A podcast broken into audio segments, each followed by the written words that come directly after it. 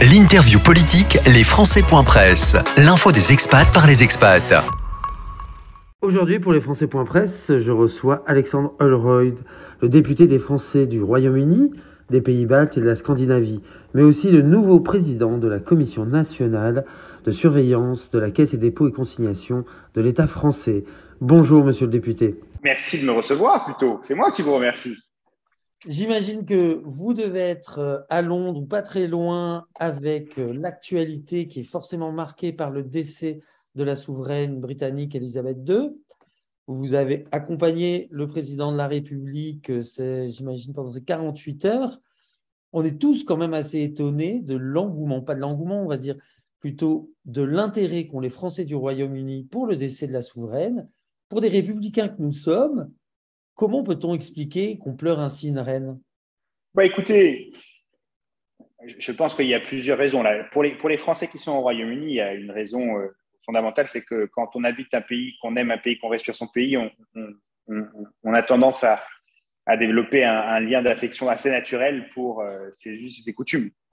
Euh, et donc, pour un Français qui habite au Royaume-Uni, euh, c'est parfaitement euh, légitime et compréhensible qu'il soit associé dans cette perte aux Britanniques, qui sont leurs voisins, leurs collègues, leurs amis. La réalité, c'est qu'il y a une très, très grande vague d'émotions pour tous les Français où qu'ils habitent. Et ça, je pense que c'est peut-être plus lié à la reine elle-même. Le président a trouvé une très bonne formule, je trouve, pour dire que pour les Britanniques, c'était leur reine, pour l'ensemble d'entre nous, c'était la reine c'est vrai que quand, euh, pour beaucoup de gens, quand on pense à une reine, on pense à, Elisabeth II. Euh, et, c'est vrai que c'est un personnage qui a traversé notre histoire. Je veux dire, c'est le trait d'union avec euh, les livres d'histoire dans lesquels on a grandi, ou pour ceux qui sont les plus âgés d'entre nous, avec le vécu d'il y a un demi-siècle, 70 ans. Pensez, je pense que c'est toujours précieux de se rappeler que son premier Premier ministre, Winston Churchill, était né à la fin de l'ère victorienne. Donc c'est un, trait d'union sur toute l'histoire du XXe siècle, du siècle. Et c'est pour ça qu'il y, y a évidemment la tristesse liée à la perte de la personne euh, et de la reine d'Angleterre. Et puis il y a aussi, je pense, c'est pour ça qu'il y a une telle émotion mondiale, le sentiment qu'une page de l'histoire mondiale se tourne. Vous le disiez, elle a parcouru l'histoire, elle connaît bien l'entente cordiale qui aujourd'hui souffre un petit peu avec le Brexit, avec toutes les difficultés qui en ont découlé, et avec une nouvelle première ministre qui a plutôt la réputation d'être plutôt francophobe. Qu'est-ce que vous en pensez? À votre avis, quel est l'avenir des relations franco-britanniques à moyen, à court terme? Alors, je, pense que ce qu'on disait sur la reine incarne ce qui est important de garder à l'esprit en, ce qui concerne les relations franco-britanniques. C'est-à-dire qu'elles s'inscrivent dans une relation qui, depuis 1815, est une relation euh, de proximité plus d'alliance, et que depuis 1815, il y a eu beaucoup de moments euh, de désaccord, de tensions, euh, même de franche engueulade entre nos deux pays, et pourtant, cette alliance perdure.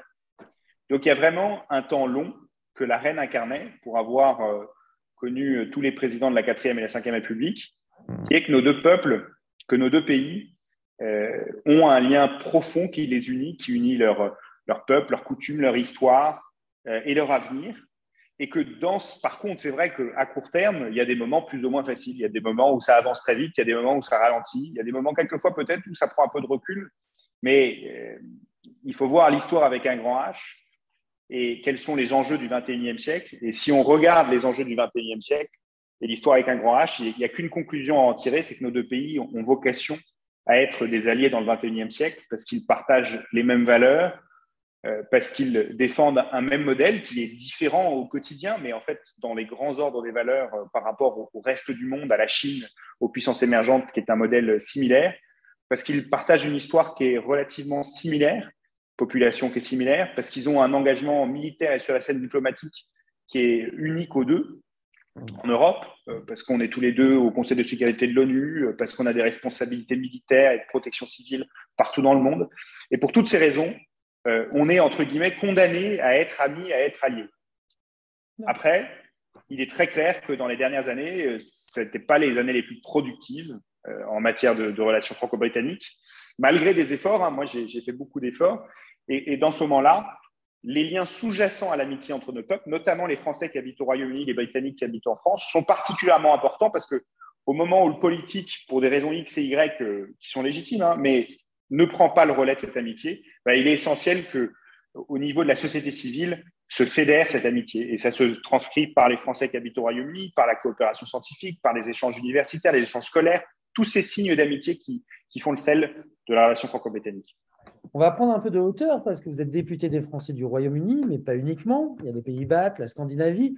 Mais le point commun à ces trois secteurs et un peu à tout le monde, c'est l'inflation.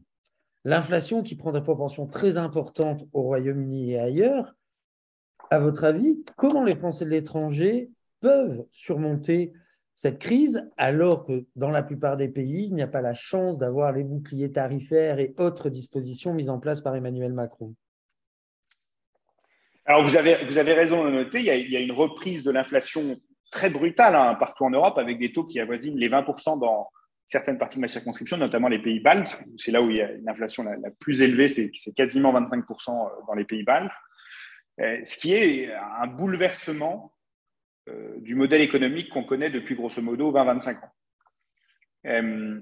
En France, le gouvernement, comme vous l'avez dit, a pris, et la majorité a pris des mesures très très conséquentes pour, pour limiter les impacts de cette inflation sur les particuliers et sur les entreprises, avec un bouclier tarifaire sur, sur le gaz, sur l'électricité, avec des aides ciblées pour les entreprises énergétiques, avec des revalorisations conséquentes des, des pensions, du, point d'indice pour les fonctionnaires, etc. etc je, vous, je bah, vous épargne l'exégèse de ces mesures, mais qui sont, qui, sont, qui sont très importantes pour le quotidien de nos concitoyens et dont certaines peuvent toucher des Français qui habitent à l'étranger. Parler des pensions, par exemple.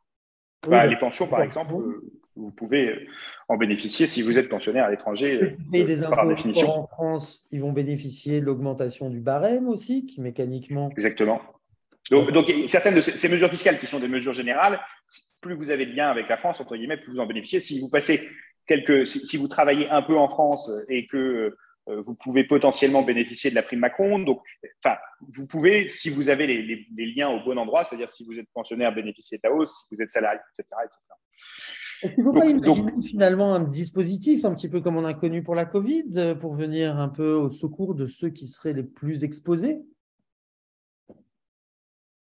donc en France, la, majorité et, le gouvernement ont pris justement ces mesures pour venir euh, auprès de ceux qui sont les plus exposés. Après, euh, on vit dans un monde où, chaque Français décide de résider dans un pays où un équilibre se trouve entre euh, les impôts qu'on paye et les services qu'on reçoit.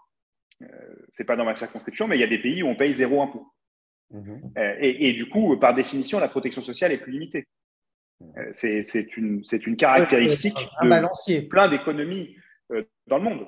Et, moi, je, je il y a beaucoup de Français qui s'épanouissent euh, à Dubaï et dans d'autres endroits. C'est parfaitement légitime, mais il faut accepter que avec cette expatriation dans un pays qui n'a pas de modèle de sécurité sociale et associé à ça pas d'imposition, bah, la conclusion c'est qu'il y a moins de protection sociale nationale. C'est parfaitement légitime. Parce qu'au fond, ce dont on parle, c'est de l'argent du contribuable français.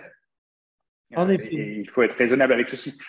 Donc, si les Français euh, reviennent en France et partout où ils viennent en France, ils bénéficieront de ces mesures. Hein. N'importe qui qui a un appartement en France bénéficiera du, du, gel sur le bloc de gaz. N'importe qui qui conduit en France et qui fait son plein dans une station française, qu'il soit euh, français habitant au Royaume-Uni, en Belgique ou, en Suède, aura bénéficié de la ristourne en septembre, en, en octobre, en novembre euh, sur le pétrole, et ainsi de suite, et ainsi de suite. Bon, donc, il y, a ces mesures très importantes qui sont prises. Après, il est très clair que certains pays prennent des chemins différents et, très différents. Hein. Euh, mais je, pense que dans ce moment de choc brutal, il est essentiel d'accompagner le plus possible nos concitoyens, euh, dans la mesure du possible, évidemment, euh, qui est celle souvent d'agir sur son territoire et sur les outils qui sont à notre disposition. Tranquillement, on vient glisser vers la macroéconomie et ça tombe bien parce que c'est un petit peu votre spécialité. Et là, dans votre actualité, il y a eu cette élection le 9 septembre à la tête de la commission de surveillance de la Caisse des dépôts et consignations. C'est un peu le bras armé de l'État français pour l'économie. Pour les Français de l'étranger qui ne la connaissent pas vraiment, rappelez-nous la CDC, comme on dit. Qu'est-ce que c'est? Alors, la, excusez-moi.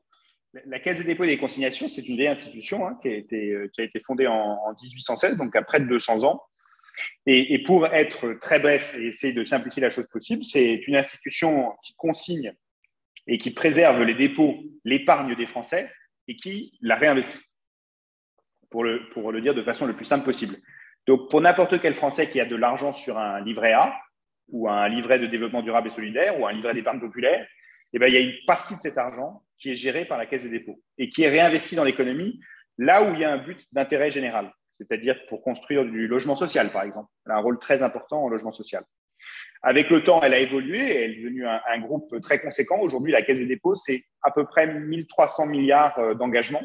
C'est colossal. Grosso modo, un peu moins de, enfin, un peu entre, entre un tiers, à peu près, à peu près un tiers du PIB français. Euh, donc, c'est des engagements très lourds dans à peu près tous les éléments et dans tous les territoires où il y a des besoins de financement, souvent de très long terme, euh, logement social, infrastructure, euh, que la Caisse des dépôts peut soutenir. et c'est un rôle absolument central de, de, notre, de notre, notre économie. Récemment, le groupe a pris encore plus d'ampleur et est devenu propriétaire en partie de la Poste. ça, c'est une nation que tout le monde connaît. Hein. Euh, mais du coup, la Caisse des dépôts a toute une série de filiales. Partie, euh, elle est propriétaire d'une partie des réseaux, euh, des, réseaux de, réseaux français. Elle est partie de certains acteurs de, dans le secteur des transports. Elle est propriétaire de la Compagnie des Alpes, par exemple, en partie donc de, plusieurs euh, institutions ou de plusieurs euh, organismes privés euh, qui, d'une façon ou d'une autre, participent à, la richesse et au développement des territoires. En tout cas, des sociétés qui maillent le territoire, qui participent à son développement. C'est, Exactement. Par exemple, il y a une autre institution que peut-être que, vos éditeurs connaissent qui s'appelle BPI, la Banque publique d'investissement. Bah, la Banque publique d'investissement, c'est 50% l'État français et 50% la Caisse des dépôts et des consignations, qui est sous l'autorité du Parlement de l'exécutif du Parlement. Et d'ailleurs, on sait, vous étiez en Angleterre, vous avez eu une carrière dans la finance, vous étiez auditeur, si je ne me trompe pas. Donc, auditeur, c'est, on va dire, un super contrôleur de gestion. Ah. Alors, je n'étais pas auditeur, j'étais pas auditeur, j'étais spécialiste en régulation, mais, mais je travaille dans un cabinet où il y avait euh, des auditeurs euh, en partie. c'est ça, c'est en fait c'est votre expérience qui vous a poussé à postuler à ce poste, et même au-delà de postuler à ce poste. Vous avez été choisi, c'est on le voit, hein, c'est une pièce majeure de l'économie française qui d'habitude, la présidence euh, est, plutôt donnée à quelqu'un de plus âgé, qui fait un peu référence sur, le, sur les marchés. Là, c'est place aux jeunes, place aux Français de l'étranger. Alors, qu'est-ce qui s'est passé? Bah, Écoutez, moi, ce que je voulais, c'était continuer euh, pleinement dans mon mandat euh, l'engagement que j'ai pris en 2017, c'est-à-dire de consacrer toute euh, mon énergie à, l'intérêt général. Euh, et, et, c'était une autre façon, c'est une autre façon, une façon en parallèle de le faire. C'est-à-dire que pendant les dernières deux années et demie, trois années de mandat, j'ai été, en tant que coordinateur de la majorité à la commission des finances, responsable de, tous les textes budgétaires, de, tous les budgets qu'on a votés depuis de, la période Covid et après. Et je voulais continuer cet engagement en, mettant cette expérience euh, au service très concret des territoires et, des questions de comment est-ce qu'on arrive à dégager les ressources nécessaires pour accompagner notre économie et nos territoires dans le 21e siècle. Parce qu'il y a des transitions fondamentales qui sont à l'œuvre. Il y a évidemment euh, le logement social, le logement intermédiaire dont on a parlé, où il y a des grands enjeux. Mais il y a évidemment la transition écologique qui va nécessiter des investissements considérables. J'avais d'ailleurs, à la demande du Premier ministre, produit un rapport portant précisément sur le sujet euh, de la finance verte, c'est-à-dire de l'utilisation de la finance pour, le, pour financer la transition écologique. Et euh, c'est dans cet esprit-là que j'ai proposé ma candidature à la, commission de surveillance de, la Caisse des dépôts et des consignations. Et c'est dans cet esprit-là que, les commissaires surveillants m'ont fait l'immense honneur de me, nommer président euh, de, de, cette, de cette belle institution. Est-ce que, alors peut-être c'est le fantasme du français de l'étranger, mais on se dit, Peut-être qu'il y a eu une volonté aussi que vous rameniez des bonnes idées piochées hors de France. Est-ce que on rentre dans une étape de modernisation de la caisse des dépôts et consignations? C'est votre ambition pour votre mandat ou on se trompe totalement? Non, alors je, pense que moi j'ai toujours pensé que les, députés des Français de l'étranger euh, sont une, immense valeur ajoutée de par l'expérience qu'ils rapportent de leur circonscription et des, des méthodes et d'utilisation qu'il y a dans leur circonscription. D'ailleurs, dans ce rapport sur la finance verte que j'évoquais, je suis allé voir plusieurs places de la circonscription au Danemark, en Suède, en Norvège, en Irlande, au Royaume-Uni, pour voir quelles étaient les pratiques, pour voir ce qu'on pouvait adapter et adopter en France. Je l'ai fait pendant tout mon mandat à la Commission des finances. Je continuerai à le faire dans le cadre de la Commission des finances à l'Assemblée nationale. Mais évidemment que c'est quelque chose dont je suis imprégné et, qui participe à mes réflexions en tant que commissaire surveillant et en tant que président de la commission de surveillance de la, de la Caisse des dépôts. La Caisse des dépôts connaît une modernisation. La réalité, c'est que si elle existe depuis deux siècles, c'est parce qu'elle s'est modernisée au fur et à mesure de, l'évolution de notre pays. Et, pour s'assurer qu'elle continue à avoir ce rôle fondamental et essentiel euh, au développement économique de notre pays, il faut qu'elle continue perpétuellement à se, se, moderniser. Le directeur général, dont je veux saluer le travail, euh, Eric Lombard, a fait beaucoup d'efforts en la matière. Et, il est évident que j'espère pouvoir modestement apporter euh, des contributions euh, sur ce sujet. Après, les responsabilités, les responsabilités de la Caisse, il faut être très clair. Il y a une direction générale qui dirige la Caisse et il y a une commission de surveillance qui surveille et qui se pose des questions sur les grandes stratégies de la Caisse. C'est, moi, je suis dans la deuxième entité. Exactement. On réfléchit, on, on, émulsionne tous ensemble. Mais concrètement, qu'est-ce que vous, vous apportez à la Caisse des dépôts et consignations? Alors, on, on, on, on réfléchit, mais on ne fait pas que réfléchir. D'abord, la commission de surveillance, elle surveille. Euh, donc, elle définit des choses très complexes, notamment le, modèle prudentiel de la caisse. Euh, comment on s'assure que la caisse est stable C'est des choses très compliquées euh, où on travaille de très près avec le régulateur pour s'assurer qu'il y a un modèle de surveillance qui est, très efficace dans l'utilisation de l'épargne des Français pour l'intérêt général. Ensuite, il y a des réflexions sur euh, la direction à long terme de prendre la caisse, c'est ce qu'on appelle la stratégie, la direction que le paquebot prend, parce que c'est une énorme organisation, évidemment. Donc, ça, c'est euh, la, la, réflexion et projection. Et puis, il y a des choses très pratiques, par exemple les investissements. La commission de surveillance, elle valide tous les investissements de plus de 150 millions d'euros que la caisse euh, et que tous ses filiales font. C'est-à-dire que quand il y a une opération de plus de 150 millions d'euros, elle doit recueillir l'assentiment de la commission de surveillance. Donc, elle a des rôles très étendus on a voté euh, il y a trois ans une loi qui s'appelle la loi Pacte sur la modernisation de l'économie française. Et dans cette loi, on a renforcé considérablement euh, les moyens et les missions de la commission de surveillance. D'accord. On arrive à la fin de ce podcast. Alors maintenant vous êtes un oracle de l'économie française, comme certains pourront dire, une petite question quand même.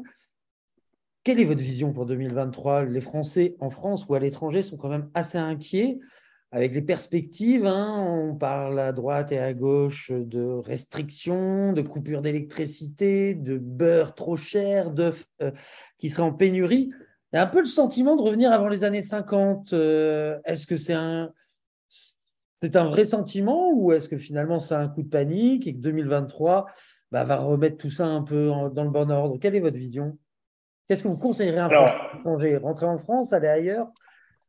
Cette année sans. Alors, loin de, loin de moi l'idée d'être un oracle. Moi, j'essaye d'étudier de très près euh, les dossiers, ce que les économistes produisent, ce que les banques centrales produisent, etc., pour essayer de comprendre quelles sont les, grandes forces qui orientent, parce qu'évidemment, ça a des impacts euh, sur la caisse des dépôts, sur le quotidien des Français, sur les budgets, etc.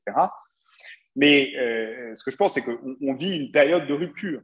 On vit une période de transition brutale. Comme, je ne sais pas jusqu'à 50, mais comme il a pu en avoir avec le, le choc énergétique de 74, et, c'est plutôt dans ce moment charnière qu'on a. Alors, ce moment charnière, il va être difficile. Je pense qu'il ne faut pas qu'on le cache à nos concitoyens où qu'ils habitent, mais, tout particulièrement en Europe, parce que l'invasion euh, de Vladimir Poutine de l'Ukraine a des conséquences dévastatrices, euh, évidemment, comme n'importe quel euh, conflit. Et il y en a un certain nombre qui ont des impacts très concrets sur la vie des Français, qu'ils habitent en Allemagne, en Finlande, en Estonie, euh, au Royaume-Uni, notamment à travers euh, l'augmentation des prix, qui est un des moteurs de l'inflation. Il y a un deuxième moteur qui est la fin de la crise Covid, qui a provoqué des, tensions considérables sur les chaînes de valeur partout dans le monde et ce qui produit aussi de l'inflation. Et puis maintenant, il y, a, un troisième moteur dans l'autre sens qui est un frein, c'est le ralentissement progressif de la croissance en Chine, qui n'était pas tout à fait prévu comme ça quand les analystes se penchaient dessus il y a, deux, ou trois ans ça nous, impose une transition plus rapide euh, qu'on avait engagée. Ça nous impose de réfléchir à des choses qui sont dans le débat public depuis longtemps. On a parlé beaucoup de sobriété et la sobriété énergétique va devenir absolument essentielle parce qu'il faut être conscient que l'énergie au sens large du terme, c'est-à-dire qui regroupe toutes les différentes formes de produire de l'électricité, par exemple, eh ben, ça, a un coût, un coût très considérable. Ça a un coût en matière climatique, ça a un coût en matière financière. Et il va falloir qu'on accélère cette transition en accompagnant les Français au fur et à mesure de cette transition pour protéger les plus fragiles et en faisant des changements de, de mode de consommation qui sont parfaitement légitimes, d'équilibrage pour s'assurer que qu'on tient nos réseaux. Après, je pense qu'il faut prendre un peu de recul sur ces choses-là parce que tout, on s'engage trop souvent euh, dans un catastrophisme, je pense, qui mmh. n'a pas lieu d'être. Euh, on, a des États extrêmement forts et protecteurs en Europe euh, qui protègent de façon, ça dépend lesquels et, dans quelle mesure, mais qui protègent plus ou moins, mais par rapport au reste du monde, de, façon intense les, citoyens qui habitent en, en leur sein. Et il faut qu'on continue à s'assurer que dans une période de crise où les impacts sont particulièrement durs sur les plus fragiles, on accompagne ceci pour, euh, pour l'accompagnement. Et c'est tout l'équilibre qui doit être trouvé euh, dans, cette, euh, dans, dans, dans ce chemin de, de difficile. c'est le cas de le dire. Et, malheureusement, je, pense que si je regarde aujourd'hui, alors loin d'être un spécialiste des, des, différentes opérations militaires, etc., je, je pense qu'il y a un certain temps devant nous qui va être difficile, notamment en ce qui concerne la question énergétique. Donc il faut être lucide, il faut être conscient, mais il ne faut pas céder à la panique. C'est un petit peu le message. Et il faut prendre, et il faut prendre toutes les mesures qui permettent de résoudre ces questions. Euh, on a eu, par exemple, un, modèle de marché de l'énergie européen qui a fonctionné euh, relativement bien. Il n'y a pas eu de grande coupure de courant comme on a pu le voir aux États-Unis ou comme on peut le voir, par exemple, en Chine pendant des années. Mais ce, ce système, il était basé sur un système économique qui n'est plus aujourd'hui euh, la réalité du quotidien. Donc, il faut que ce système évolue. Et la présidente Ursula von der Leyen, après l'impulsion du président de la République qui avait demandé cette réforme, a annoncé plusieurs réformes importantes en la matière pour arriver à justement abaisser les coûts de, de l'énergie. Il faut qu'on les accompagne, c'est le bouclier tarifaire, ce que vous dites, etc. C'est les différentes mesures d'accompagnement social et, de, gel des prix euh, d'une façon ou d'une autre ou de limitation de la hausse des prix. Donc il y a beaucoup de mesures qu'il faut prendre. Il faut regarder ça avec la tête froide en étant parfaitement conscient que la situation est, extrêmement grave pour certains de nos concitoyens et essayer de trouver les meilleures mesures pour les accompagner. Une dernière question pour finir, puisque là on parle de beaucoup de choses à mettre en place ou à renforcer. L'occasion va se présenter avec la loi de finances 2023. Vous êtes à la commission euh, des finances, vous venez de le rappeler. On sait qu'elle est dirigée par un membre de LFI. On sait que c'est assez tendu. Votre avis, euh, euh, le vote de la loi de finances 2023, comment va-t-il se passer? Est-ce qu'on va arriver à trouver un budget? Alors, je, pense qu'on va arriver à trouver un budget parce qu'on est obligé. On est obligé de trouver un budget. Euh, on doit trouver un budget parce que nos concitoyens n'acceptent n'aurait pas, à juste raison, qu'il n'y ait pas de budget voté avant la fin de l'année, comme c'est le cas euh, depuis le, début de, la Ve République. Donc, on, va trouver un budget. Euh, il est, on a été élu, et le président de la République a été élu, puis ensuite une majorité, pas absolue, mais une majorité néanmoins a été élue avec euh, une demande claire de nos concitoyens, c'est de continuer à faire un certain nombre de réformes pour retrouver la compétitivité de notre pays et retrouver les capacités d'assurer un modèle social extrêmement protecteur. C'est ce qu'on fait depuis cinq ans, c'est ce qu'on va continuer à faire euh, dans les années qui suivent, en ayant un dialogue permanent avec nos oppositions pour trouver des majorités. Et alors là, dans ma circonscription, plus qu'autre part, on est familier des majorités euh, composées, des parlements où les majorités se trouvent, se négocient, où les textes se négocient. Ça veut dire qu'on ne sort pas exactement avec ce qu'on veut, euh, mais ça veut dire qu'on score avec quelque chose qui ressemble à ce que les Français ont décidé d'avoir comme représentants au Parlement. Euh, lors des élections et c'est parfaitement légitime. Pour les Français de l'étranger, finalement, le risque, c'est pas que euh, tout ce qui a été promis ou que les budgets soient rabotés parce qu'ils sont loin, ils sont peu, audibles. Est-ce qu'on va pas être, euh, si vous me permettez l'expression, les dindons de la farce? Alors, je ne pense pas que les, Français de l'étranger soient peu audibles. Je, je pense que s'ils peuvent être loin géographiquement, ils sont toujours très près à l'esprit de, en tout cas du gouvernement et de la majorité, dans lequel on a quand même dix députés euh, euh, de la majorité, dont, un ministre à l'industrie. Donc je ne pense pas du tout qu'ils sont loin, je pense qu'ils sont au contraire très, très entendus. Hein. Dans les cinq dernières années, les budgets qui concernent les Français de l'étranger ont eu plutôt tendance à être renforcés, de façon considérable d'ailleurs, lors des cinq dernières années. Donc je pense qu'il y a une question budgétaire. Après, je pense qu'il ne faut pas tout réduire au budgétaire. Mmh. Il y a des efforts de modernisation qui ne sont pas des efforts budgétaires, mais des efforts de transformation importante de notre fonction publique qui sont essentiels. Moi, je me suis beaucoup battu pour la dématérialisation, par exemple, de la remise et le renouvellement des titres d'identité. Ça, je vais être très clair, ce n'est pas une question budgétaire, c'est une question de, réforme institutionnelle, c'est une question de modernisation de nos services publics. Ce n'est pas du budgétaire. Donc, je pense que sur tout un champ d'engagement qu'on a pris, on va continuer. Et puis, sur les engagements qu'on a pris plus largement et qui ont un certain coût, on va continuer à essayer d'avancer, à trouver des solutions. Après, sur l'ensemble des textes, en sortant euh, les Français de l'étranger de cette équation, mais en disant sur l'ensemble des textes qui sont présentés à l'Assemblée, je pense que les Français qui vivent en Europe du Nord sont parfaitement conscients que quand on est dans un Parlement, il faut trouver une majorité pour faire passer un texte et que ça sous-entend que bah, des partis différents doivent se mettre autour d'une table et, trouver des compromis et que le compromis, par définition, euh, ça veut dire qu'on n'a pas tout ce qu'on veut, euh, comme on le voulait, où on le voulait.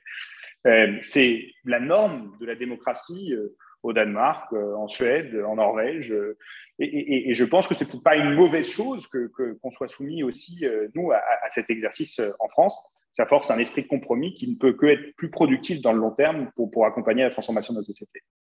D'accord. Eh écoutez, merci beaucoup, Monsieur Holroyd.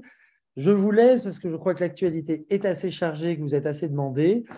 Je suis sûr qu'on aura l'occasion de se reparler dans quelques semaines avec justement la loi de finances 2023 et ce qu'il y aura dedans. Nous allons recevoir Gabriel Actal dans quelques jours et nous allons aller plus loin dans la conversation sur ce thème avec lui. Nous organisons un débat juste derrière. J'espère que vous serez présents. En tout cas, merci beaucoup. Je vous dis à très bientôt. Si vous avez un dernier mot pour les Français de l'étranger, je vous laisse conclure. Bah, D'abord, merci beaucoup euh, d'avoir pris le temps euh, d'avoir cet échange. Et puis, je, pense que pour les Français à l'étranger, il faut qu'ils soient parfaitement conscients que ils ont euh, à Paris euh, des députés qui sont pleinement engagés pour faire avancer les sujets. J'ai parlé du renouvellement des d'identité, mais aussi pour l'éducation française euh, à, l'étranger. Moi, je, chaque établissement de ma circonscription, je suis conscient qu'il y a des enjeux et chaque établissement de ma circonscription, euh, j'essaierai de les faire avancer pendant ce mandat. Et puis sur deux autres questions, euh, j'ai sous le dernier mandat, je m'étais engagé à faire renégocier une convention fiscale entre le Danemark et la France. C'est une chose que nous avons réussi à faire et qui a été ratifiée, enfin qui a été euh, conclu euh, en juillet dernier. Et pendant les années qui viennent, les Français de l'Europe du Nord qui m'ont fait l'honneur de me, de, me, de me, permettre de les représenter euh, à l'Assemblée nationale peuvent compter sur un député pleinement engagé pour les représenter, porter leur voix, porter leur expérience, porter leur expertise dans le débat national et s'assurer que celui-ci soit enrichi par ceci et en même temps, évidemment, d'essayer de trouver des réponses très concrètes aux problèmes auxquels ils sont confrontés dans leur vie. Eh bien, merci. En tout cas, le message va passer et je vous dis à très bientôt. Au revoir. À très bientôt.